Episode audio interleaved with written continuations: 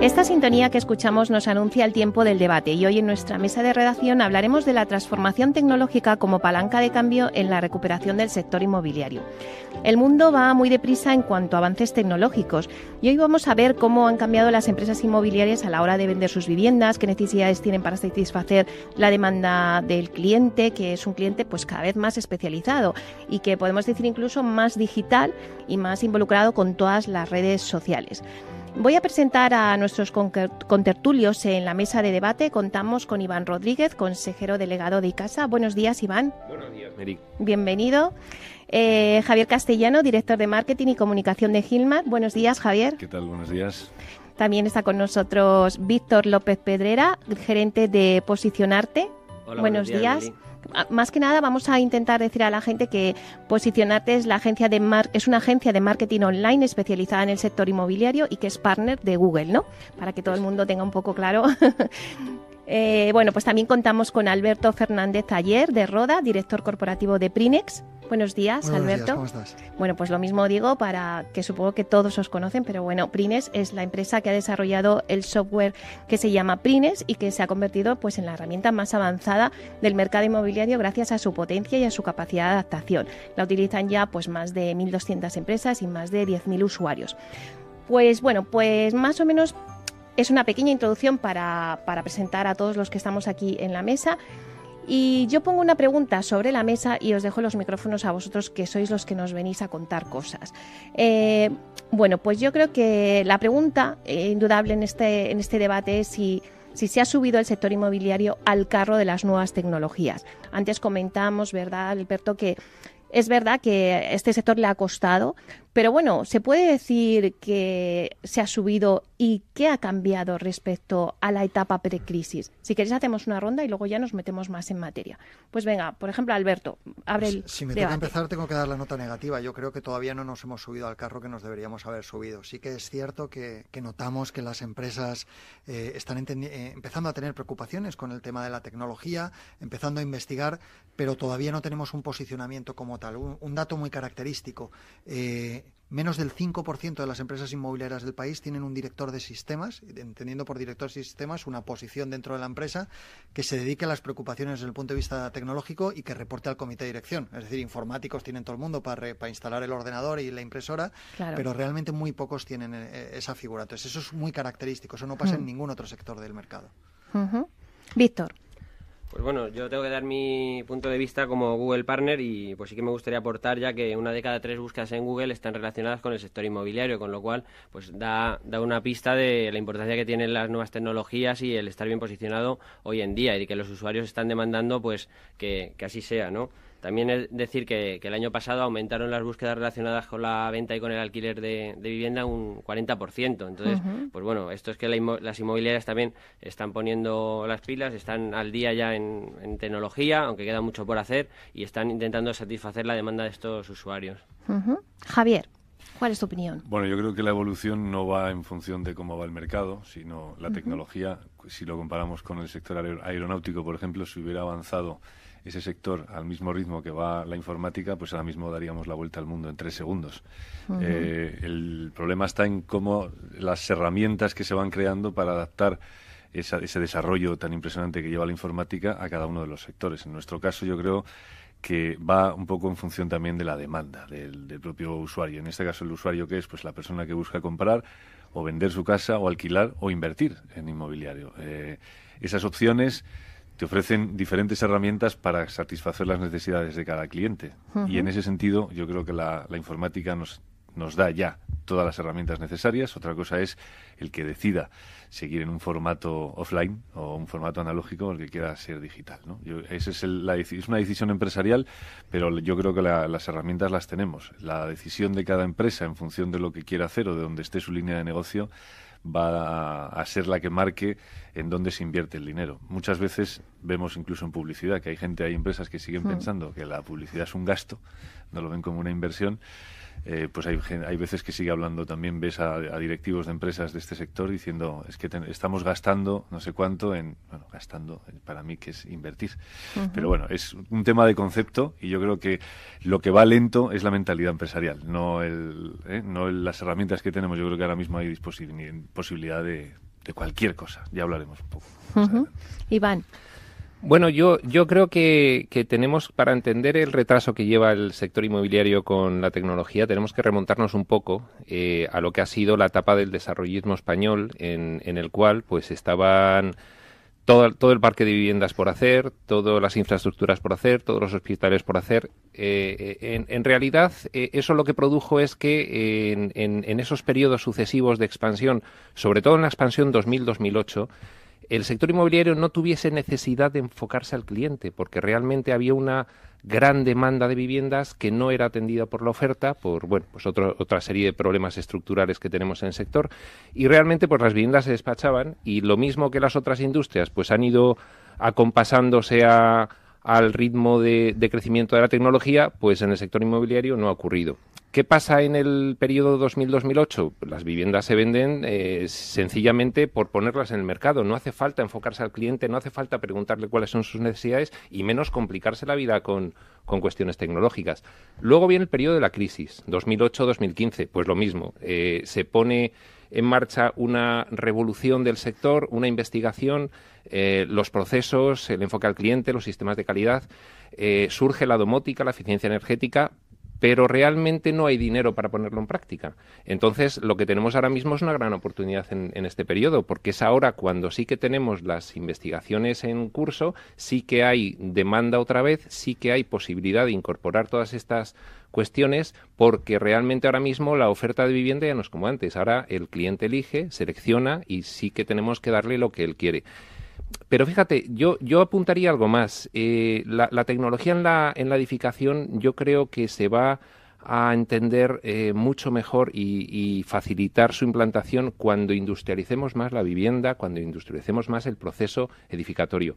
En ese sentido, pues ya hay algunas promotoras que, están apostando, como decía Javier, pues están haciendo eh, una inversión en I D y, eso es lo que realmente va a ampliar el abanico de posibilidades de, poner la tecnología al uso del cliente cuando se eh, avance en el proceso de industrialización. Pero yo mi pregunta es, ahora mismo han surgido muchos actores dentro del sector inmobiliario que, bueno, las promotoras y las constructoras van al cliente final, pero bueno, ahora hay otra variedad, pues como son los services, las OCIMIS, bueno, todos estos actores no sé si tienen las mismas necesidades tecnológicas ahora mismo del mercado. ¿Qué podéis decirme respecto a eso? Yo creo que en cuanto a necesidades, todos tienen las mismas necesidades tecnológicas. Sí que es cierto que este tipo de actores son más modernos, vienen de otros sectores y, contemplan el mercado desde otro punto de vista. Es muy importante la rentabilidad del dinero, no es un negocio tan inmobiliario, sino que muchas veces hablamos que es un negocio financiero. Eh, la mentalidad y la educación que tienen es absolutamente distinta. Siendo las mismas necesidades, ellos la entienden como una necesidad y una inversión que hay que hacer cuando hay todavía otros tipo de agentes, eh, agentes pues más menos estructurados o más anticuados desde ese punto de vista en el que no entienden, lo ven como un gasto, como decía Javier, y no ven que sea el momento o no ven la necesidad. Entonces, yo creo que ellos sí han traído mucha profesionalización y si veis, la gran mayoría de los avances tecnológicos que estamos viendo, tanto en, el mundo de la industrialización, del proceso constructivo, como en el mundo del, diseño, de, de, la proyección del proyecto, los BIM, etcétera, como en la atención al cliente, vienen de la mano de estos grandes, ¿no? Vienen de estos grandes y no solo porque sean grandes, porque promotoras grandes también hay, sino porque vienen de otro mundo, vienen ya de un negocio bancario, vienen de un negocio consultor o vienen de, de fuera de Estados Unidos, o, es decir, ya, ya traen debajo del brazo en el que esto se tiene que acompañar de tecnología. Entonces yo creo que ese sí es un cambio fundamental, abismal, y, y es en el que todos tenemos que empezar a correr, porque ellos nos llevan a delantera. Que muchas veces es un tema endogámico, ¿no? hay, hay sectores que han sido muy endogámicos, como es el inmobiliario, que se han mirado a sí mismo más que mirar hacia afuera, lo que decía Iván del tema de los clientes, ¿no? que se ponías una casa y se vendía sola, se regalaban como cromos, y mm. ahora la gente se está empezando a dar cuenta de que no, que el que manda es el cliente, pero es aquí en todos los mercados, en cualquier tipo. de si tengo una lencería, el que manda es la señora que me va a comprar esa o la otra ropa, no la que mm. yo le ponga en el escaparate, va a comprar la que ella quiere. Y entonces, en ese sentido, a mí como usuario, que es lo que muchas veces por mi posición dentro de Gilmar, que es marketing, comunicación, yo mm, creo que estoy obligado a estar siempre digamos, con la mentalidad del cliente, ¿eh? ponerme desde el punto de vista de fuera, hmm. a mí me gusta entrar a un edificio y ver que tiene la, la certificación BRIM. Me gusta ver que está con un edificio hecho con, con eficiencia energética. Me resulta mucho más interesante ver una vivienda que me ofrece tecnología domótica, que puedo ver ya algunos llámame friki, pero hay clientes que es decir que les gustan en vez de ver el, la televisioncita del el portero que poder andar con el mando de la tele y ver quién llama en la tele porque está viendo la tele y hace pum y puede ver en la tele eso es domótica sí pero también puedes controlar la temperatura, puedes mm, que si hay una fuga de agua en el baño, se apague el agua, se corte el agua automáticamente. Es decir, niveles de tecnología en función de la demanda del cliente. Yo puedo hacer una promoción de viviendas con un, la preinstalación de domótica y ponerle una base, que es lo que se suele hacer, ¿no? Pones la mm. base y luego ya el que quiera ir a más, pues se lo ponga más. Y eso yo creo que es un argumento de venta muchísimo más positivo que el que tenga un suelo de madera sin beta o que tenga eh, los nudos, la madera del... O sea, es decir, yo creo que ahora mismo el cliente está cambiando sus gustos y sus tendencias. Y si le ofreces eficiencia energética, que pueda ahorrarse un 20%, un 40%, un 60% en calefacción, etcétera, son argumentos más de peso. Es decir, no hay, otra, no, hay otro argumento. la entrada de nuevos actores en el sector inmobiliario, pues lo que está favoreciendo es la competencia, que el usuario pues tenga más opciones para, para buscar, para comparar. Y entonces el usuario pues estaba más especializado que nunca, ¿no? Entonces, pues bueno, el usuario exige, demanda y tiene muchas opciones al alcance de, de la mano. Hace tan solo unos años, pues esto no era así. Tenía que el usuario empleaba hasta 250 horas como en el año 2000, que no es tan lejano, para, para buscar eh, y filtrar eh, anuncios, recorrerse las casas y luego siempre además tenía la incertidumbre de si había acertado o, podía haber encontrado algo más barato o algo mejor con las mismas características, ¿no? Entonces, esto va a pasos agigantados y sin embargo, yo tengo la sensación de que aún debería avanzar más y equipararse a otros sectores en la revolución tecnológica para el real estate. Pero mira, lo que dice Víctor es verdad que la búsqueda siempre se hace por las redes, pero a ver, Iván, tú crees promotor, pero al final es que a todos nos gusta ir a ver la casa, in situ. ¿no? Sí, Digo. Esto, esto pasa un poco como con el, como con el comercio electrónico, ¿no? Al final, pues se puede comprar ropa por internet, pero, pero a, a partir de que salió el fenómeno del e-commerce, luego salió otro fenómeno que fue el del shopping, que es me voy a ver lo que me gusta a la tienda, lo toco, lo palpo, veo directamente sus colores, su forma y luego me voy a casa y lo compro. Entonces, en el sector inmobiliario pasa un poco lo mismo. Sí, yo hago una prospección de mercado con, con Internet, con los portales inmobiliarios, me salen todas las ofertas pero a partir de ahí no, no voy a comprar sin ir a la oficina comercial, a conocer a la promotora, a preguntar a los demás a ver si esta promotora es seria, a ver cuál es su trayectoria, a ver el proyecto, las calidades, que me enseñen calidades si, si pueden tenerlas expuestas, o un piso piloto en el que pueda ver ya cómo queda terminado. Pero es que, perdóname, es que es la mayor inversión que hacemos en nuestra vida, ¿no? Efectivamente, efectivamente. Muchos de nosotros y luego hay otra gente que tiene vida paralela. sí, sí, sí, Iván, que te he cortado. Continúa. Bueno, yo, yo de todas formas, eh, con, con el tema de la tecnología y, y, el sector inmobiliario, me gustaría distinguir los, los procesos del sector inmobiliario, que son muchos, son, son pues desde el urbanismo, eh, toda este, esta cuestión de la tramitación urbanística y la ordenación del territorio. Ahí tenemos una, una posibilidad de aplicación tremenda de la tecnología. Luego tenemos eh, lo que es la proyección. En la proyección, como decía Alberto, ya están las herramientas BIM que ahora mismo están revolucionando la forma de hacer los proyectos. Luego tenemos la construcción.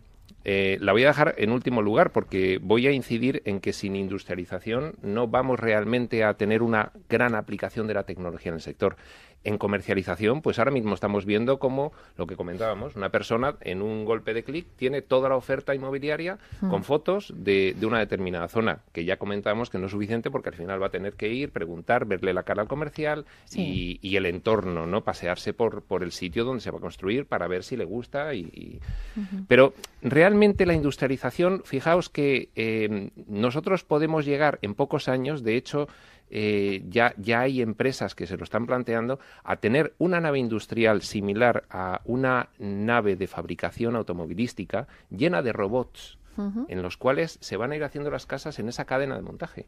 Es decir, ahora mismo las pocas naves que hacen vivienda industrializada no pueden poner robots porque no hay volumen suficiente de, casas para hacer. Se hace un chaletito individual, se hace quizás una, promoción pequeñita, eh, pero si tú eh, pones en producción eh, 200 casas al año, sí que ya puedes empezar a pensar en montar una fábrica de última tecnología, esta vez sí aplicada al proceso de fabricación, que es donde nos falta. ¿no? Seguimos haciendo las cosas de forma artesanal, pero tú imagínate las grandes industrias automovilistas si eh, nos pareciésemos a ellas y pudiésemos fabricar de esa forma y en un mes, mes y medio, tener una casa fabricada, no solo perfectamente fabricada, sino además con toda la tecnología que puede aprovecharse por el proceso de, fabricación mismo.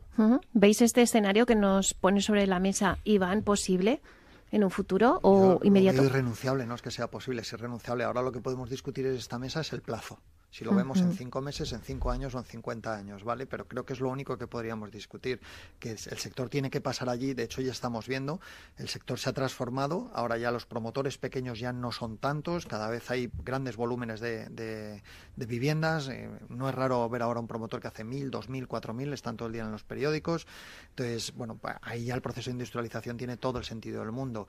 Además, eh, hay que entender que ahora mismo muchos de los actores que vienen están, es un negocio más, antes, mucho más financiero, ¿no? en la que la rentabilidad del dinero, en el que el retorno de la inversión, cuanto más plazo bajes, eh, conozco a alguno de nuestros clientes que ya ha bajado de 20 a 16 meses aplicando tecnología, aplicando procesos de industrialización. Su objetivo es bajar a 12 meses. Iván nos habla de un mes y medio. A mí me parece, vamos, maravilloso porque además el, eso sería, imagínate, ¿no? tengo un suelo y en un time to market de cuatro meses, un mes y medio de construcción, un mes y medio de licencias y un mes de montaje y entrega al cliente. En cuatro o cinco meses eh, te he vendido la casa y, la tienes hecha a tu medida, además. Y eso sería eh, maravilloso, ¿no? O sea, que, que todo apunta a que tenemos que ir hacia allá. Lo que podemos discutir es cuánto vamos a tardar en llegar.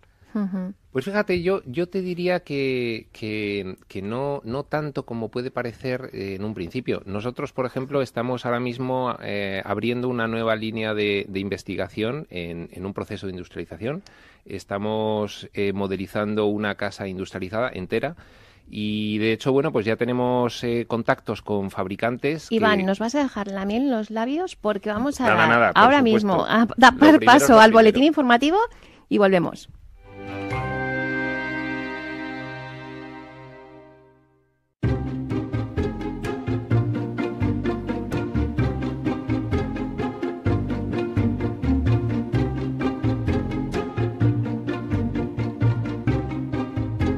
Inversión inmobiliaria con Meli Torres.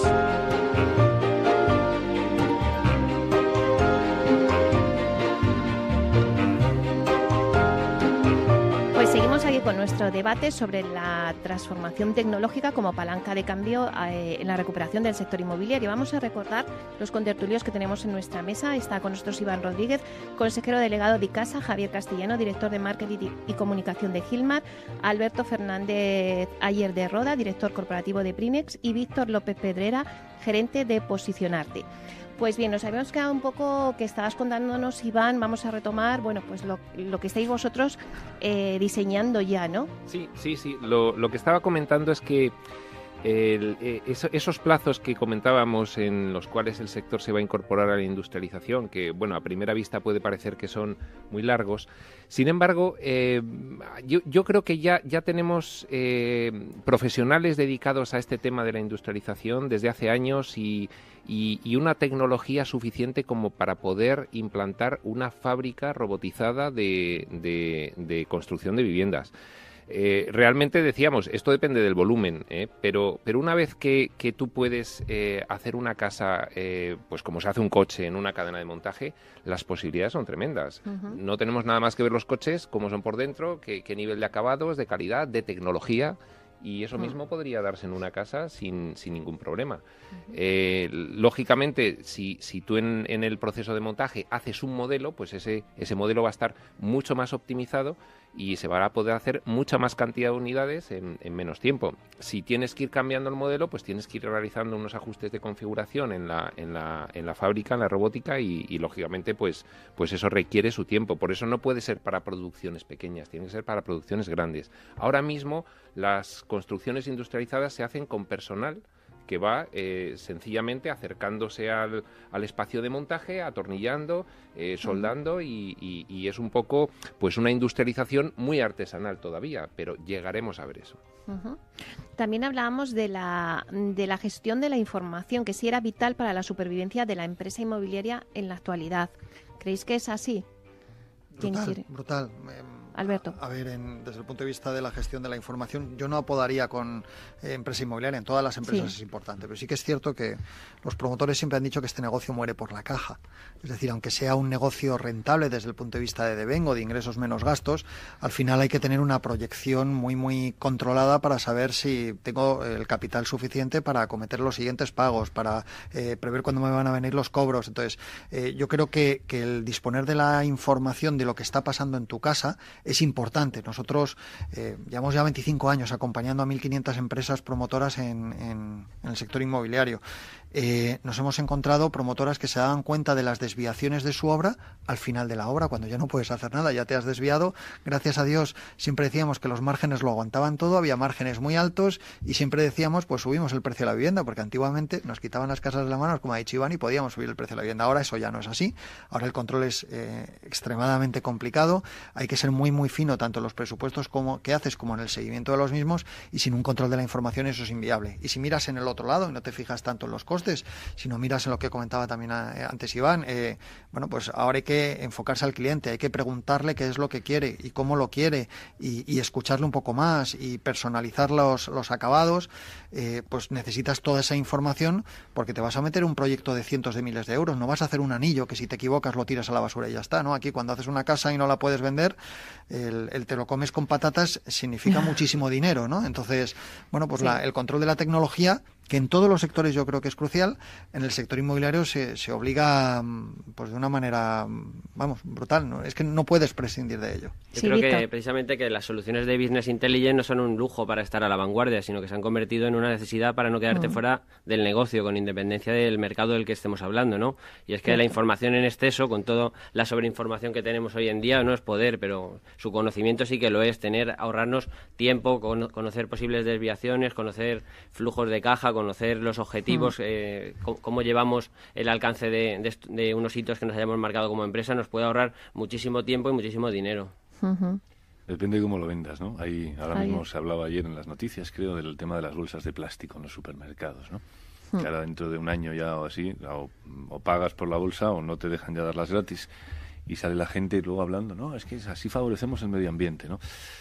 Bueno, ahora también te venden como eh, un ahorro en costes para una empresa como Mercadona, como que mueve supermercados, el tema de las bolsas de plástico que antes se daban gratis, ahora las puede cobrar, el ahorro puede ser, hablamos de millones. Eh, para una constructora, el calcular el desgaste de un camión porque el material que surte la obra está a 15 kilómetros o a 2 kilómetros, eh, eso a lo mejor antes no se tenía en cuenta, ahora sí, y se vende como también construcción verde o medioambientalmente eh, amigable, etcétera.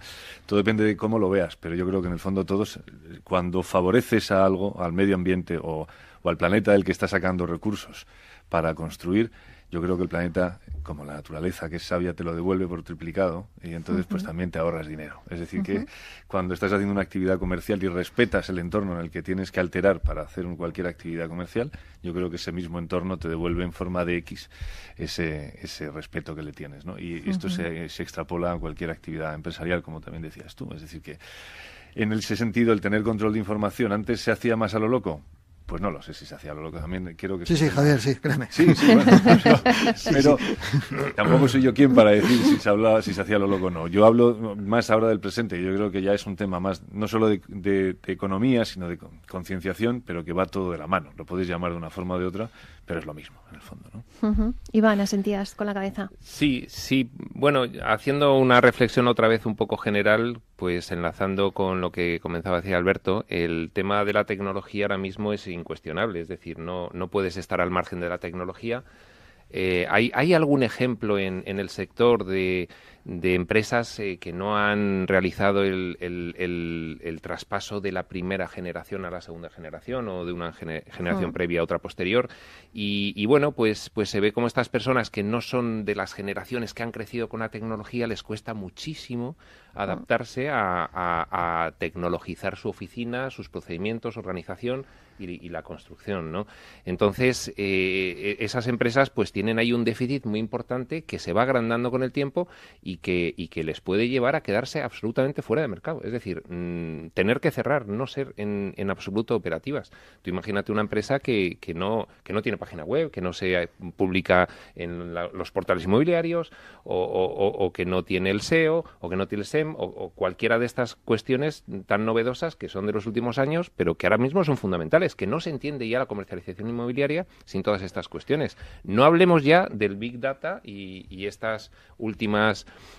eh, estos últimos adelantos que están saliendo, que, que, son absolutamente revolucionarios. ¿no? No, una empresa no puede ahora mismo pretender estar en primera línea de mercado si no hace una gran apuesta tecnológica y bueno, en nuestro sector, insisto, de investigación y desarrollo, en, en, empezar a incorporar la industrialización al proceso constructivo. Víctor, ¿qué estás sí, nada, Yo quería apuntar sobre la reflexión anterior, que es que hoy en día estamos hiperconectados. El 80% de los españoles tiene un dispositivo móvil y, y tan solo, por, entre comillas, un, un 70% tiene un ordenador. Entonces, eh, tenemos que estar en, en, todas las plataformas. Somos mm. usuarios multidispositivos. Entonces, le tenemos que prestar eh, una especial atención al móvil, que es el, el futuro y y, donde nos van a, buscar los usuarios. De hecho, consultamos nuestro teléfono móvil 150 veces al día. Bueno, en mi, caso algún, alguna más, ¿no? Pero más, Ya, este dato que es del año pasado yo creo que ya se está quedando soleto. Pues yo 150 veces ya lo veo una barbaridad, ¿no?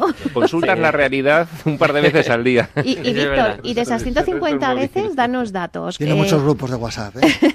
de, esas, de esas 150 veces que el, extrapolarlo al sector inmobiliario o a datos así que nos puedes dar. Sí, pues nada, que, que, una de cada tres, una de cada tres búsquedas eh, tienen intención local y una de cada tres búsquedas en Google están relacionadas eh, de alguna manera con el sector inmobiliario. O sea, de ahí la importancia eh, que apuntaba Iván pues, de estar presentes mediante posicionamiento web, ya sea con publicidad en Google o en portales inmobiliarios, o, bien pues posicionamiento orgánico de nuestra página web, que se vea perfectamente en móvil, que hay que incidir en ello porque no nos cansamos de repetirlo, pero realmente no son tantas las páginas que están bien pensadas para navegar desde estos dispositivos. Pues por supuesto invertir en aplicaciones y, y bueno, pues el móvil es el futuro, eh, cada vez tiene más mm. dispositivos vinculados, eh, dentro de muy poco tiempo va a ser la televisión el que esté vinculado con el móvil y según tus patrones de búsqueda pues te saldrá publicidad en, en televisión para pues tener cada vez publicidad más segmentada a tus intereses y todo esto lo tenemos que aprovechar. Los otros dispositivos,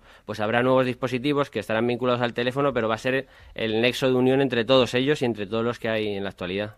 fíjate, nosotros con eh, muchas de las viviendas, sobre todo las que comercializamos en Costa del Sol, por un poco la, configuración del cliente tipo, ¿no? del target de cliente que es, normalmente es extranjero, principalmente del Reino Unido.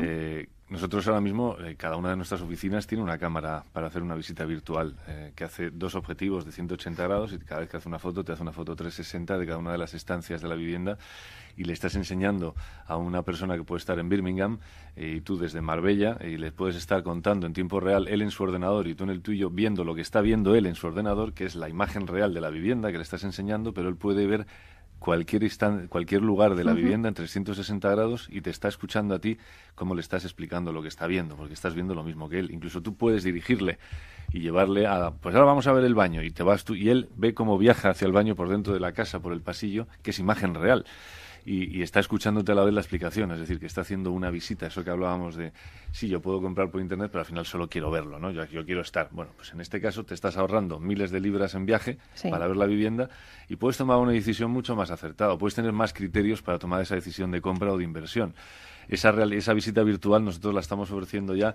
nuestros comerciales están encantados y los propietarios de las viviendas que ponen la casa en venta y confían en Gilmar para venderla, pues mucho más, porque es un mm. servicio que por supuesto no se lo cobramos y que están enseñando su casa a todo el mundo, eh, hablando literal, SIC, en cualquier parte del mundo podemos estar enseñando su casa a un cliente interesado. Eso solamente es una cámara que en vez de tener un objetivo tiene dos de 180 grados y una tecnología, por supuesto, que pasa por una app que el mismo teléfono se convierte en el visor. Ya sabéis que las gafas ahora de de 3D, lo que hacen es poner el teléfono Mm. delante de los ojos con dos lentes. Pues con esas gafas también lo puedes ver con el movimiento de la cabeza, es la misma tecnología. Lo único que depende de dónde lo quieras ver. Lo puedes ver en tu ordenador de sobremesa, lo puedes ver en un móvil, en una tablet, y eso ya está ahí. Es decir, no estábamos hablando de nada de ciencia ficción, sino que es realidad, en nuestro caso, desde hace ya casi un año. ¿no? Eso es una, tan sencillo como una cámara de fotos. No estamos hablando aquí. Sí, además no es tecnología cara, no es tecnología complicada de utilizar, no necesitas ser un técnico avanzado para coger una cámara, irte a un salón y hacer una foto. ¿no? Ahora sí tenemos tecnología, un paso más que presentamos en la última edición del Salón Inmobiliario de Madrid Sí. en octubre, que ya es escanear la vivienda. Eso ya son unas cámaras más complejas, más caras, casi 6.000 euros cada cámara, pero que nos permite ver la vivienda, salirte de la vivienda al exterior, ver la casa desde fuera, sin paredes ni techo, pero la imagen real de la vivienda. No es una simulación en 3D ni un render, sino que es la imagen real. Y puedes tocar con el dedito, ir girando la casa, viéndola desde cualquier punto de vista, desde el exterior, como si estuvieras flotando en el aire, ver todas las estancias y tocas dos deditos y te metes dentro de la habitación, haces el viaje incluso hasta dentro. Eso también lo estamos ofreciendo en Gilmar, que eso ya, claro, requiere un poquito más de tiempo. Qué maravilla. Antes ha puesto sobre la mesa, Iván, un tema de, bueno, pues que ahí falta cultura un poco y quien no se suba a este carro de las tecnológicas están muertos. Y yo creo que, que tenemos aquí a Alberto que nos puede contar vosotros vuestro software de gestión. Eh, cuéntanos un poquito la experiencia. ¿Os lo deman- ¿Quién os la ha demandado? Pues históricamente nosotros, como digo, llevamos ya mucho tiempo, ya 25 años en el sector. eh, empezó siendo un programa contable. La gente no le daba tanta importancia al punto de vista de la gestión porque conoceréis una herramienta muy extendida que se llama Excel, un fabricante americano muy conocido. Y la gente entendía que con su Excel le valía más que de Claro. sobra el que lo utilizaba y no utilizaba una libreta. Eh, entonces veían que la única obligación de tener un sistema de gestión era la contabilidad porque había alguien, que era el Estado español, que les pedía una contabilidad y había que presentar los impuestos. Sí que empezamos a ver ese cambio generacional en algunas empresas antes y en otras después, en la que empezaron a tomarse en serio que la actividad inmobiliaria tenía que tener también un soporte tecnológico. Oye, te- tenía que tener unos presupuestos, unos flujos de caja, una comunicación con el banco, ¿por qué no enviar un email a mi cliente de que es un tío guapo y que le voy a felicitar las fiestas? Es decir, empezamos a avanzar un poco ahí y, empezamos a ver que, que realmente ahora, eh, 25 años después, la gente lo que quiere es, o nuestros clientes lo que quieren es precisamente esa segunda etapa, esa segunda visión del ERP, ¿no? del sistema de gestión. Y es, quiero que me solucione el negocio, oye, y ya la contabilidad estupendo porque me lo soluciona también. ¿no? Eh, desde ese punto de vista, nosotros nos hemos encontrado que el salto ha sido más convencer que atender. Es decir, muchas veces hemos tenido que convencer a los clientes de que hagan un uso de, lo que ya tenían comprado, en este caso nuestro software, eh, para su beneficio. Cuando es llamativo, cuando debería ser al revés, ¿no? Es el cliente el que te debería llamar a la puerta y te diciéndote necesito más, necesito más. En ese caso, gracias a Dios, en estos 25 años hemos estado en la vanguardia. Eh, nosotros también tenemos novedades. Este año empezamos a, a, trabajar mucho con dispositivos móviles, temas de postventa en móviles, temas de información al cliente para que el comprador de tu casa o el inquilino de tu vivienda sepa en todo momento lo que ha pagado, lo que le queda por pagar, la foto del contrato, te pueda reportar una incidencia, tenga un chat online con el promotor. Es decir, uh -huh. todo lo que son avances para, para, facilitar la transparencia y la comunicación del día a día, porque, porque no olvidemos que, que lo que no le estamos dando a nuestro cliente no es porque no lo demande. Nuestro cliente ya está demandando todo eso.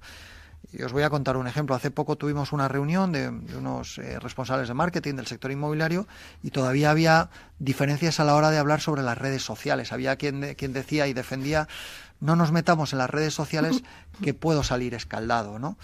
Cuando tienes esa visión, uff, eh, no, no, no, horroroso. En las redes sociales precisamente tienes que estar para saber lo que dicen de ti y poder contestarlo. Si, si, si tú no estás en redes sociales, van a seguir hablando de ti. ¿eh? Esto es un, un, un, una, una forma de explicarlo bastante gráfica y tú tienes que estar allí para poder en todo momento dar una respuesta. Está claro.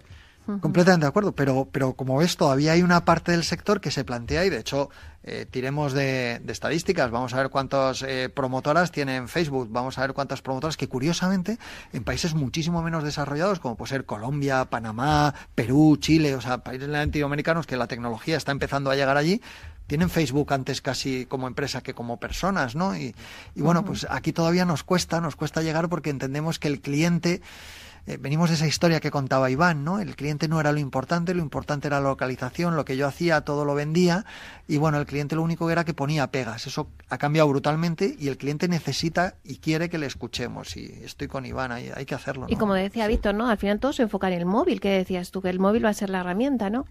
Eso es, eh, una de cada tres búsquedas se realizan desde, desde, este dispositivo, están centradas en el sector inmobiliario y van va a realizar una búsqueda del usuario. Si estamos preparados y tenemos la tecnología necesaria para poder llegar a él, lo, lo captaremos y si no, pues eh, lo captará la competencia que estará más rápida que nosotros. ¿no? Al hilo de lo que decía Alberto, precisamente en mercados latinoamericanos, pues muchas promotoras no tienen página web y sí que tienen página en, en Facebook o tienen eh, su perfil en Twitter, pues por lo menos para poder interactuar con los clientes en lo que desarrollan una, una herramienta potente, ¿no? Entonces, eh, pues que tenemos que estar en los canales en los que nos permita escuchar a, los usuarios y tener margen de respuesta. Porque como decía Iván, van a hablar eh, sí o sí. nuestra decisión es eh, si queremos darle respuesta o no. Hay un dato que ha dicho Víctor, que es que el inmobiliario capta un tercio de las búsquedas en Google. Cuando vosotros, tanto a Iván como, como a Javier, cuando vosotros leéis esto, decís, ¿y qué tenemos que hacer nuestra empresa? Ponernos las pilas que ya os habéis puesto, pero quiero decir, cuando leéis esta cifra... Bueno, el, el, tema es que em, si, si, esta cifra la lees fríamente y tú no te has incorporado al, al, proceso tecnológico que nos acompaña estos años, pues, pues te puedes poner hasta malito, ¿no? El tema es que ya llevamos muchos años con, Internet, con Google, con portales, con redes sociales y, realmente pues yo creo que bastante sector está ya adaptado a ello.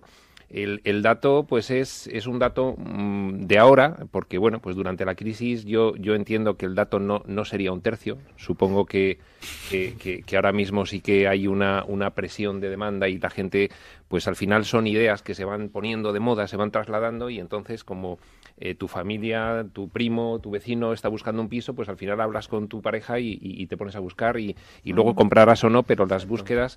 Eh, eh, en, la, época precrisis se buscaba exclusivamente en, desde el, equipo de sobremesa, el ordenador, y básicamente en, portales inmobiliarios. Hoy en día, pues las promotoras ya, ya apuestan por posicionarse, como por pagar publicidad en, buscadores y, poder llegar al usuario pues con filtrar competencia, con mensajes más personalizados y, yo creo que bueno que todo esto está, está esa es la demanda del usuario, como en todas las plataformas y en todos los sectores del mundo, pues eh, el usuario es el que apoyándose en la tecnología va a exigir a las empresas que vayan al mismo ritmo que, ellos. Sí, pero fíjate, yo, yo creo que ahí no, no solo es la, usabilidad, la facilidad de que con un golpe de clic te salga, por ejemplo, pues toda la oferta inmobiliaria de una zona, que es lo que comentábamos antes, sino que cambia la experiencia. Es que ahora mismo, como decía Javier, en Internet puedes hacer una visita virtual, eh, puedes eh, ver los materiales, puedes tener una reproducción de la distribución de la casa, incluso, bueno, he oído de herramientas en las que puedes tú modificar la distribución de la casa y, ir trasteando un poco con ello, ¿no? Es decir, eh, esa, esa, ese cambio en el marketing tradicional, transaccional, a un marketing emocional que estamos viendo, que es vendemos experiencias, no vendemos casas, eh, es, es, está mm, muy, muy facilitado por la tecnología que te permite tener esa experiencia en Internet. Ahora mismo yo conozco gente que no busca casa, pero se mete en internet todos los días a ver casas, porque le encanta, porque es una experiencia muy agradable El, ir viendo como... Los que hemos estado en casetas de ventas, hemos visto los paseantes de los domingos que iban a ver el piso piloto solo por verlo, no tenían ninguna intención de cambiarse de su casa, pero iban a, ver los pisos piloto de la zona y tenías ahí a la pareja de señores con 45 años de paseo los domingos a ver el piso piloto, o sea que es, es un vicio muy español ese. bueno, yo quería apuntar una cosa más en relación con, este tema de, la tecnología y es que eh, a, la aplicación, a la implantación de la tecnología en la empresa debe acompañar una revisión de los procedimientos de actuación internos. Es decir, el, tener un sistema de calidad o bien eh, certificado oficialmente o bien no, o bien casero, pero, pero primero hay que definir qué es lo que quieres hacer y cómo y luego intentar que la tecnología se adapte a esos, a esos procesos que tú has validado. Iván, nos vamos dos minutos, cogemos aire y volvemos.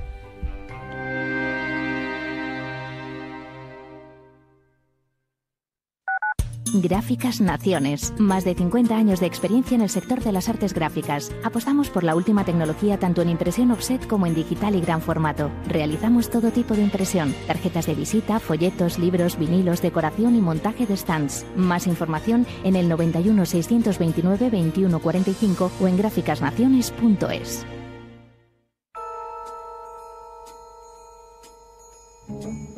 Estaba leyendo ahora la CNBC y estaban diciendo, ¿dónde está la put de Yellen? ¿Dónde está la put de Yellen? Y digo, este tío que escribe es bueno. Este hombre lo que se está planteando es hasta dónde va a dejar Yellen caer el SP500. ¿Nos ayudas a encontrar la respuesta? Desde las tres y media, cada tarde, con el mercado abierto en Capital Radio.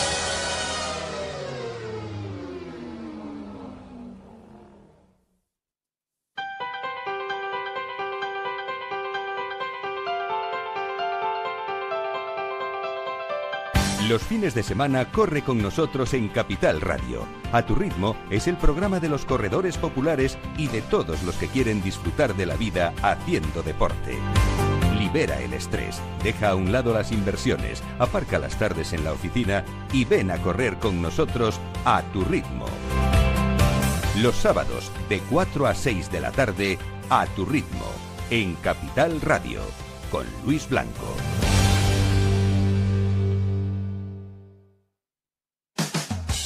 Hay personas en el mundo que trabajan desinteresadamente para ayudar a otros a conseguir sus objetivos.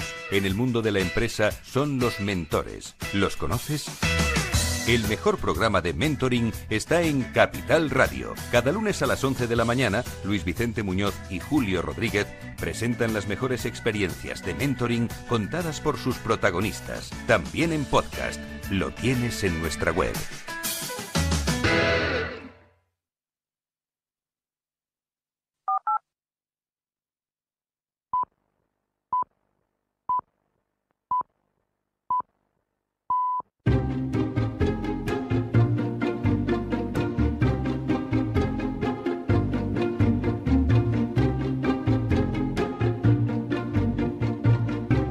Inversión inmobiliaria con Meli Torres. Bueno, pues seguimos con el debate. Eh, nos hemos centrado mucho en el cliente, que es ahora el foco principal, y mi pregunta que os quiero formular es, ¿hasta qué punto la inversión tecnológica de una empresa depende del comportamiento tecnológico de un cliente? Es decir, si va por delante el cliente frente a la empresa o viceversa. Yo creo que en inmobiliario están yendo por delante los clientes. Eh, antes has empezado, creo que casi este programa hablando, eh, Alberto, del, tema de que el sector va por detrás, que va un poco tarde en lo que ofrece la tecnología. Yo creo que ahora mismo muchas empresas se están dando cuenta de que la gente va por la calle dándose golpes contra las paredes y contra las señales de tráfico porque van con el puñetero móvil. ¿eh? Entonces hay que estar ahí.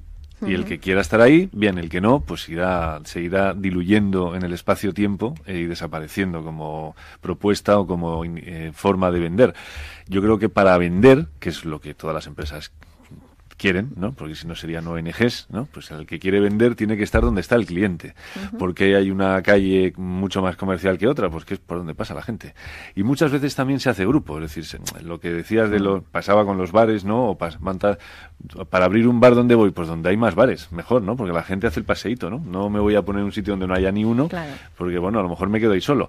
Pues en inmobiliario a lo mejor hay que hacer lo mismo. Yo hablo de marketing, desde la perspectiva del marketing o de la comunicación, que en, este, en nuestra empresa en Gilmar va unido. Pero eh, si es verdad que si estás donde están todos, pues haces grupo.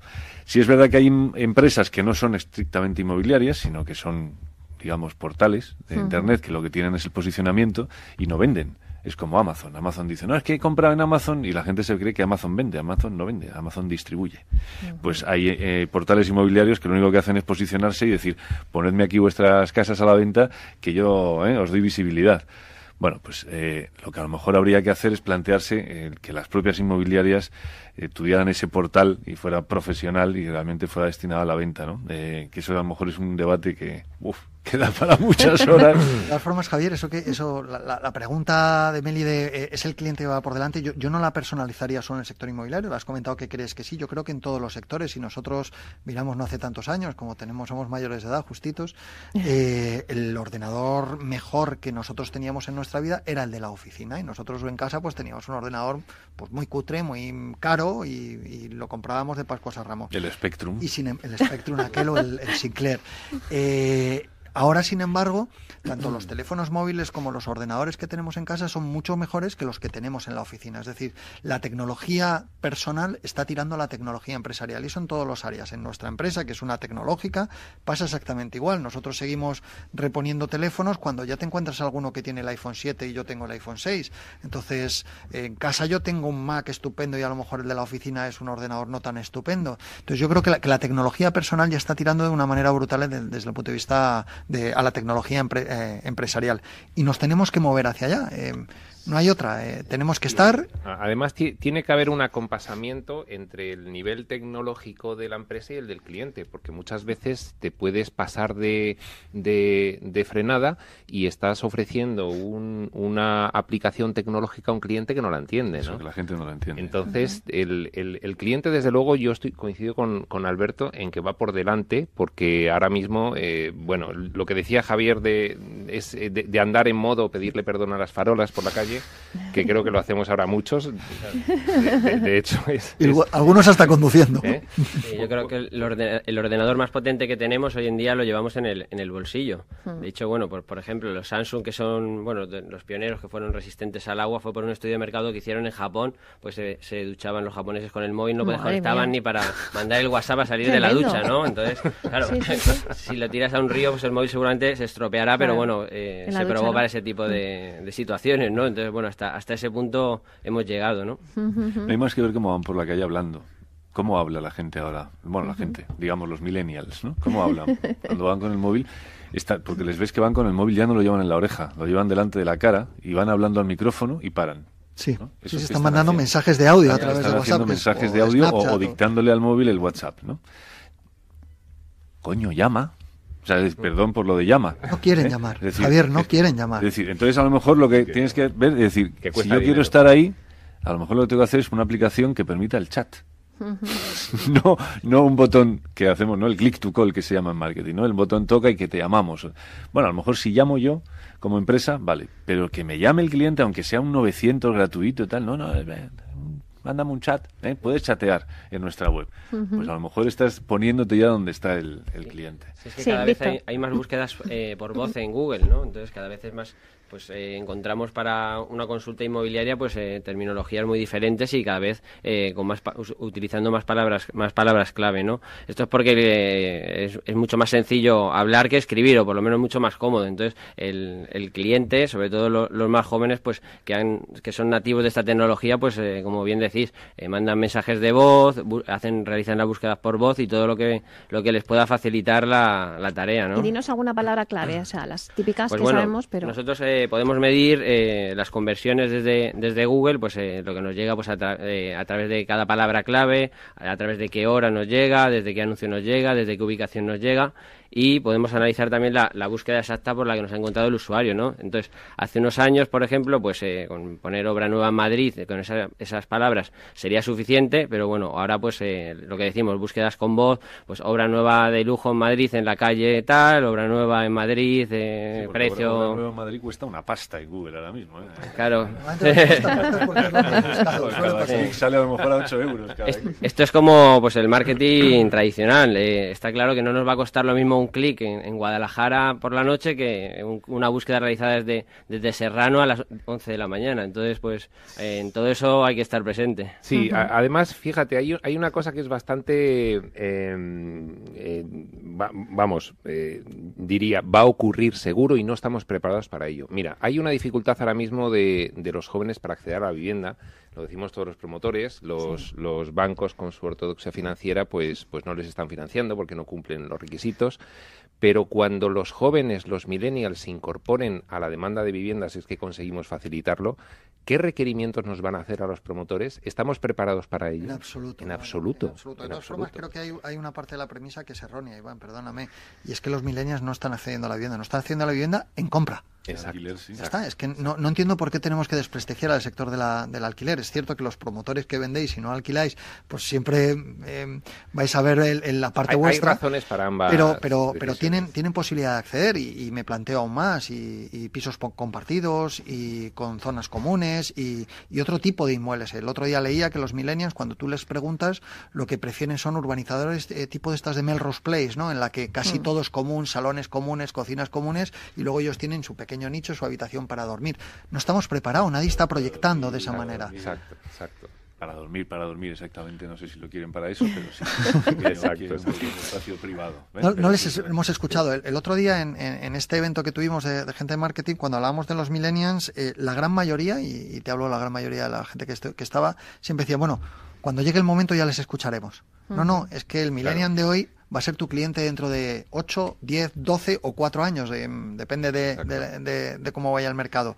Pero, pero tenemos que empezar a escucharle ya, porque en cambiar una estrategia, una política en la casa, hablabas, la tecnología tiene que ir acompañada de procedimientos internos. Cambiar un procedimiento interno en una promotora inmobiliaria, como cualquier empresa, cuesta muchísimo tiempo, muchísimo, muchísimo desgaste, muchísimo dinero. Entonces, no estamos preparados en absoluto, Iván, y además no nos está preocupando, que ese es el problema. Es que pensamos sí. que ya vendrá. Sí, e, e, eso es. Eh, no nos está preocupando porque ahora mismo no se está dando esa demanda y estamos un poco pues todos al, al, al diario de hacer las promociones que, que, tenemos que hacer que son para demanda de reposición. Pero eso llegará y cuando llegue, de hecho, como tú decías, ya está llegando a la demanda del alquiler. Ya hay muchas empresas que están revolucionando un poco el, el tradicional mundo de comercialización de alquileres, están dando unas soluciones eh, buenísimas para los millennials, pero en algún momento se incorporarán a demandar vivienda y dirán, pero si es que no hay nada que me guste, me guste. Ni, que, ni, que, cumpla mis, mis expectativas. Siempre se habla de, también del tamaño, ¿no? que dicen que no importa. Bueno, yo creo que en inmobiliario ahora mismo está importando porque... Mm. Hace, nosotros hace un año estábamos hablando de que la promoción de obra nueva estaba tirando ya, se estaban empezando a ver viviendas más grandes, la gente ya empezaba a pedir no esos esas mini pisos de 80 que se pedían hace 10 uh -huh, años sí. o en plena crisis, ahora ya la gente, oye, más de 100 metros, dame tres habitaciones, ¿no? Un poquito más de salón y tal. Ahora se vuelve a hablar de que no, de que ya se vuelve a pedir casa pequeña otra vez, es decir, que es estamos que entra el inversor, claro, y el inversor, el inversor quiere mini piso. El inversor que quiere, quiere sí, una sí, casita, sí, aunque esté para reformar, pero yo compro esto y ya la pongo en alquiler, ¿no? Uh -huh. Eso es lo que busca, una rentabilidad. Entonces, claro, se habla de eso, ¿por qué? Pues porque el que exactamente la vivienda ahora mismo que se demanda a lo mejor no es primera vivienda, es o reposición, gente que tiene una vivienda que la vende para cogerse una más grande, que son las contadas ocasiones, y la, y la principal, eh, el principal comprador ahora yo creo que es el inversor. Uh -huh. eh, la persona que va a un banco y dice, tengo dos millones de euros, me pongo en el caso de un inversor, digamos, que ya no tiene ningún problema, o sea, que duerme bien por las mañanas, por las no, noches. No los conozco, de esos no y por las mañanas. Por las mañanas también duerme sí, porque para dos millones, pues sí. Bueno, una persona que tiene 800.000 euros, medio millón de euros, y dice, oye, pues voy a llevarla al banco, ¿qué me da el banco? Qué me da un qué porcentaje puedo obtener en un comprando invirtiendo en inmobiliario ya no solamente en viviendas sino en locales comerciales que nosotros también en Gilmar uh -huh. como sabes tenemos un departamento de inversiones y locales que es que ha sido el que más ha, ha triunfado el año pasado es decir uh -huh. que es que la gente viene en family offices a Gilmar y dicen oye es que tenemos aquí una cantidad que la saco del banco es que la saco o sea es que yo ahora mismo qué hago con el sí. dinero me pongo en bolsa aquí situación. a pasar a sufrir todos los días mirando la pantalla del ordenador uh -huh. o me meto aquí que me estáis dando un 7% claro. invierto en, en, en, mobiliario. Entonces, todo eso también hay que tenerlo en cuenta y la tecnología ahí también ayuda. Lo que ha, lo has mencionado muy de pasada antes, eh, se ha habido solo una vez hoy el tema de Big Data. Esto daría para varios programas juntos. Sí, sí, Pero sí, yo creo que ahora mismo el analizar la zona, el saber las tendencias, el ver los últimos años, cómo va el mercado, el precio del metro casi en tiempo real, etcétera, etcétera, es un tema que hay que también hablar de él para incorporarlo a las empresas cuanto antes, porque si no, el que lo haga primero se llevará, ¿eh? será el Fíjate, yo me conformo, ¿eh? Javier, no con el Big Data, sino con, con el microdata o simplemente con el data, con que recojamos información. con, con, que recojamos información, como le, con que le preguntemos a un señor si le ha gustado nuestra vivienda, sí. con que le cojamos un nombre y un teléfono y luego le mandemos una carta de agradecimiento, aunque sea en papel, fíjate, y firmada por mí. Eh, eh, empezar a manejar el data, el dato dentro del cliente, para eso evidentemente necesitarás tecnología, un sistema de gestión, lo que quieras, pero empezar a manejar algo y, y darle la importancia de un negocio tradicional. Eh, uh -huh. yo creo que, que hay veces que intentamos crear soluciones tecnológicas que ya deberíamos haber creado. Para mí eso no es avanzar en el futuro. Y pongo el caso, el otro día leí un mensaje estupendo de Mercadona va a hacer frente a Amazon. Digo, ya está, va a vender por Internet decentemente, porque ahora si alguien intenta hacer la compra en alguno de estos sitios eh, por Internet es inviable. Yo ya llevo comprando en Amazon y me vienen dos horas a casa con los tomates y los plátanos. Digo, no, y lo que decían es que era en sus tiendas van a poner más tecnología. Digo, jo, hoy es noticia que van a eh, eh, eh, poner más tecnología en sus tiendas físicas, cuando lo que debían estar hablando es hacer la competencia a Amazon, a Amazon en el mundo digital de verdad, en el que es en online puro, en el que ya me traen los tomates a casa sin que tenga que ir y además los veo bonitos, y si no me gustan los cambio. Entonces, creo que estamos introduciéndonos en la tecnología en algo que ya está pasado, ¿no? Eh, realidad virtual. Pues yo creo que ahora deberíamos hablar de realidad eh, aumentada, no solamente realidad virtual. es que yo eso lo, incorporé antes que la virtual, entonces ya me suena más antiguo, pero sí, la realidad aumentada también la hacemos. Pero claro, es un, eh, yo creo que ahí es el, el, tema de la realidad virtual, el poder hacer un render para aprender sobre plano, claro, lógicamente, cuando no hay ni siquiera un piso piloto está esa, esa tecnología, pero cuando se trata de una vivienda que ya existe, eh, lo que os hablaba antes, que es lo que llamamos nosotros el showcase 3D, que es el escaparate 3D, es que tienes la vivienda escaneada entera y es una vivienda que existe y la puedes dar la vuelta como si fuera una tarta, un plato transparente y la puedes ver desde abajo, desde arriba, tal, meterte dentro, salir, entrar, acercarte al rodapié, eh, alejarte hasta el cielo y verla desde, desde arriba. Eso, ahora mismo, es experiencia de cliente. Ahí entra un porcentaje muy elevado de curiosos que la, también hay ese apasionado de la tecnología que simplemente se tira. Yo antes lo hía, eh, hasta que empecé a trabajar en este sector, yo, yo era de los que veía casas todas las noches de, en, el iPad, en la cama. Y lo veía en el iPad y ¿qué páginas veía? Las que me ofrecían la posibilidad de poner las, las fotos a, lo ancho de la pantalla y pasarlas con el dedito. Las que salían las fotos pequeñas me aburrían. ¿Pero eso realmente es un índice de conversión interesante para una empresa? No, porque es un cotilla. Es una persona que disfruta viendo esto. El que quiere comprar acaba llamando y decir, he visto esto, o manda un formulario de contacto, lo rellena. Y ahí está luego la atención en oficina. Es decir, la atención del comercial que realmente es capaz de ver ese mensaje no como un email, sino como una persona. Si os parece, un momentito, porque ya nos queda poco tiempo. Entonces, sí que me gustaría que demos unas conclusiones y me gustaría empezar por ti, Iván, puesto que te tienes que marchar pronto. Pues de todo lo que hemos dicho, que hemos dicho un montón de cosas y yo creo que vamos a intentar, pues cada uno desde su punto de vista, qué conclusiones sacaréis de todo este debate que hemos hecho. Iván. Bueno, pues la primera conclusión es que la tecnología es un tren que no vuelve a pasar, que hay que subirse a él. El que no se suba, pues luego va a tener serias dificultades para poder estar en el mercado y, satisfacer a los clientes, que ahora mismo se ha convertido en el, en el principal objetivo. Eh, en segundo lugar, yo apuntaría a que en el sector inmobiliario no, no, no, podremos disfrutar de la tecnología al máximo nivel hasta que no lleguemos a un grado de industrialización avanzado, cosa que todavía no está ocurriendo. Y en tercer lugar, pues que, los, los, procedimientos de actuación internos no deben verse esclavizados por la aparición de una nueva tecnología que te haga cambiar. Es lo que comentábamos de la experiencia del cliente. Si me aparece una nueva tecnología que me aumenta la experiencia del cliente en un sentido, por ejemplo, que el cliente ve muy bien la casa, pero luego no hablo con él, no le llamo, no tengo una relación con él, no le hago un seguimiento, pues entonces no, no estoy avanzando en la esencia de lo que tiene que ser la satisfacción del cliente. Eh, simplemente estoy colocando una tecnología que no se corresponde con un procedimiento interno que es el que tengo primero que adoptar. Muy bien, muchas gracias. Eh, Javier. Yo creo que en el tema del marketing inmobiliario, lo he dicho, creo que era, no estábamos eh, en el aire, estábamos fuera. creo que lo he dicho claramente, es el retorno de la inversión que se ha hablado siempre en marketing, transformarlo en el retorno de la relación, que es precisamente lo que hablaba Iván en este último punto no tener en cuenta los datos que están bien y está, hay que tenerlos en cuenta, pero no como, como números, sino como que detrás hay personas, no perder ese norte nunca, eh, tanto en el marketing inmobiliario como en la comunicación. Es decir, no está, estamos para vender, se trata de mover un mercado, pero el detrás hay personas y esas personas son igual que tú. Lo único que ellos están en la posición de comprador y tú en la de vendedor pero hay que tener en cuenta que cuando recibes un mail, cuando recibes un clic, cuando hay un formulario de contacto, en una web, cuando ofreces una tecnología, la estás ofreciendo a una persona que tiene sus necesidades y que te va a elegir a ti o a otro en función de cómo le trates después. Después, no en el proceso, porque el proceso está automatizado y puedes utilizarlo, eh, cualquiera puede hacerlo. la diferencia y lo que marcará la diferencia en el futuro en la aplicación de la tecnología o en el marketing inmobiliario, por lo menos es mi opinión, será el trato que le des después al cliente, que eso es yo creo en lo que diferencian unas empresas y otras. En este caso, Gilmar desde luego hace la apuesta por seguir eh, que el lujo sea también la atención al cliente, no solo las viviendas que vende. muy bien. Víctor. Pues bueno, yo incidir en que no hay mejor lugar para esconder un cadáver que la segunda página de Google, que sabemos que, sabemos que el 90% de los compradores empieza... Muy bueno, Víctor, es que nos hemos tenido que arrancar una sonrisa aquí. Bueno, era para captar un poco la atención antes de la parrafada.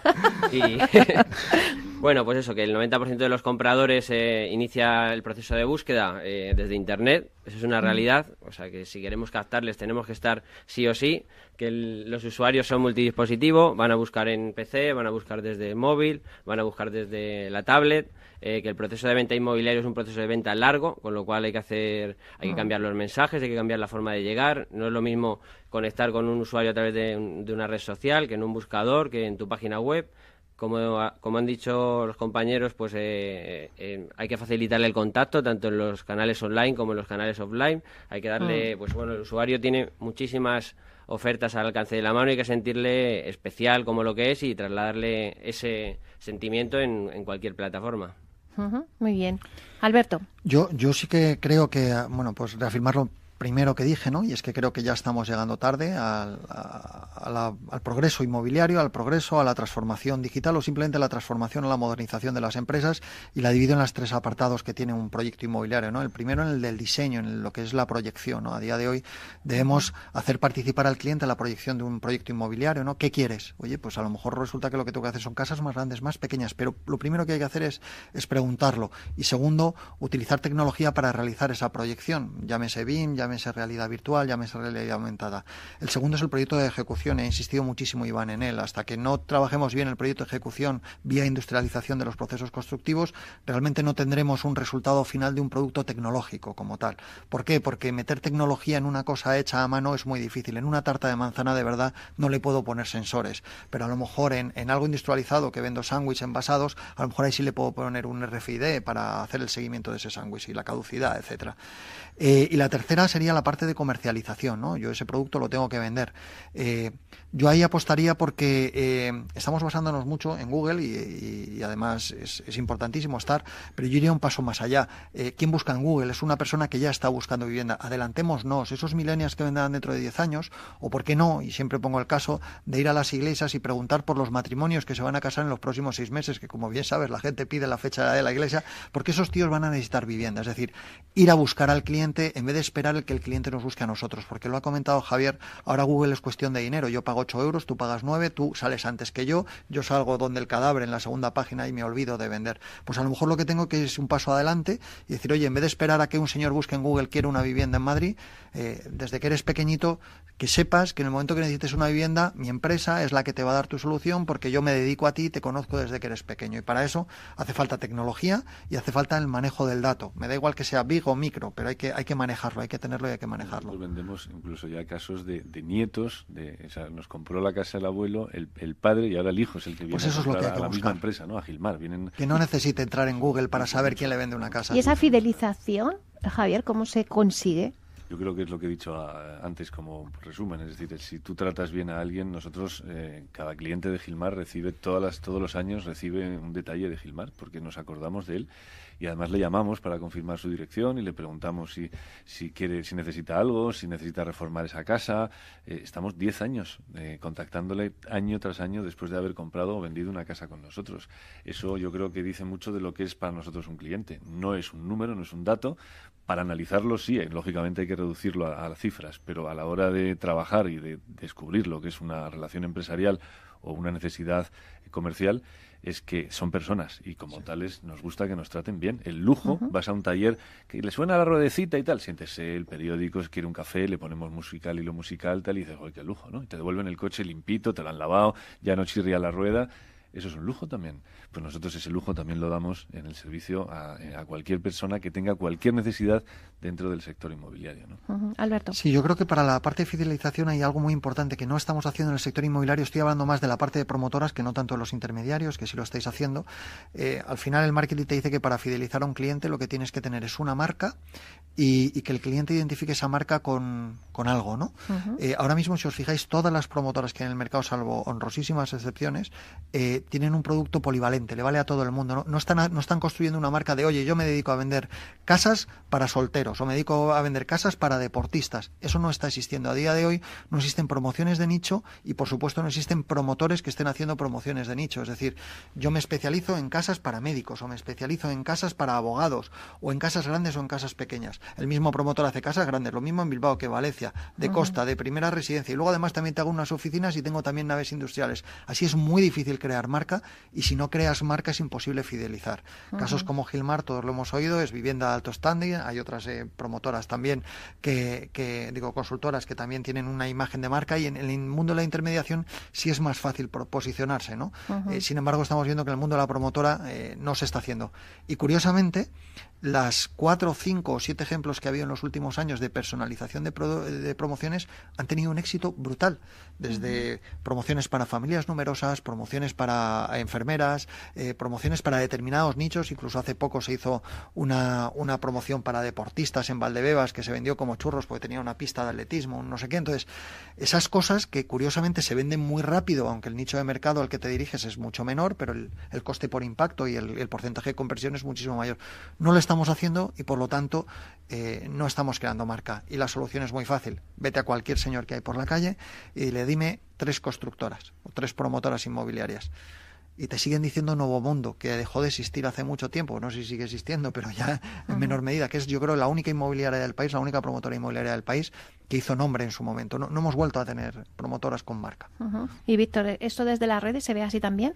Yo creo que cada vez más las, promotoras están intentando hacer un esfuerzo por realizar campañas de, branding, no solamente por eh, especializarse en un producto, sino pues eh, quieren ya captar una, una sensación, quieren eh, transmitir un, un concepto que, que, identifique a, pues, a la promotora con el producto que está ofreciendo, ya sea calidad, ya sea cercanía, ya sea pues el espacio. Nosotros, por ejemplo, en lo que comentaba Alberto antes del sector del sector médico, ¿no? Nosotros llevamos una promo, estamos realizando la publicidad de una promoción en, en Valencia que está frente al Hospital de, de la Fe, ¿no? Entonces, bueno, pues ¿dónde podríamos captar al sector médico que estaría eh, interesado en, en esa en, esa promotora, ¿no? Pues bueno, pues a lo mejor eh, a través de Google en este caso sería más complicado, ¿no? Pero sí que podemos eh, acceder a, a, LinkedIn, a pues a usuarios que estén registrados desde Valencia y que estén trabajando en el sector sanitario, intentar pues enviar mensajes personalizados. O sea que lo que quiero decir es que queda mucho por hacer, tenemos que pensar muchas cosas y que siempre hay, siempre hay un lugar donde encontrar a nuestro posible cliente y, transmitirle nuestra marca.